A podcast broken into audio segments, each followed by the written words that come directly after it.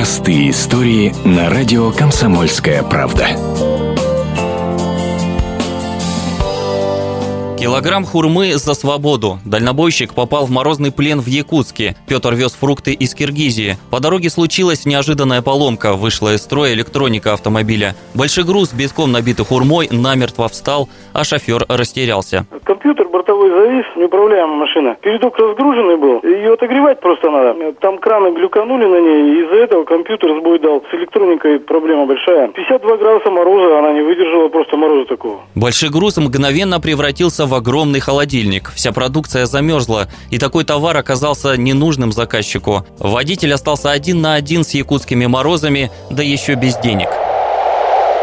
Несколько дней Петр провел в холодной машине. Спасала только тепловая пушка. Ее включал по ночам, чтобы согреться. И когда уже наступило отчаяние, неожиданно пришла помощь. Замерзающего дальнобойщика заметили местные жители и кинули клич о помощи. Предложили всем желающим купить у водителя замерзшие фрукты, тем самым помочь собрать деньги на ремонт большегруза. Народ откликнулся. Конечно, польстились не на дешевую хурму, захотели выручить попавшего в беду дальнобойщика. Постепенно возле сломанной фуры выстроилась очередь, рассказывает наш коллега, журналист Василий Алексеев.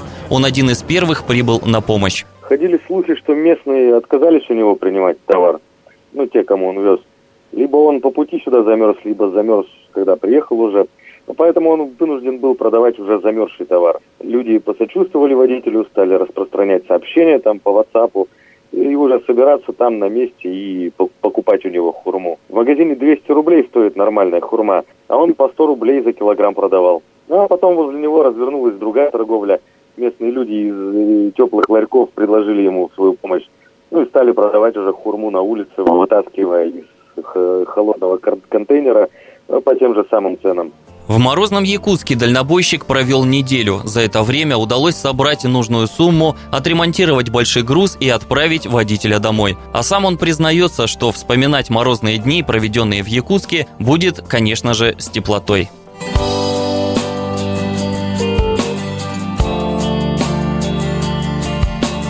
Простые истории на радио «Комсомольская правда».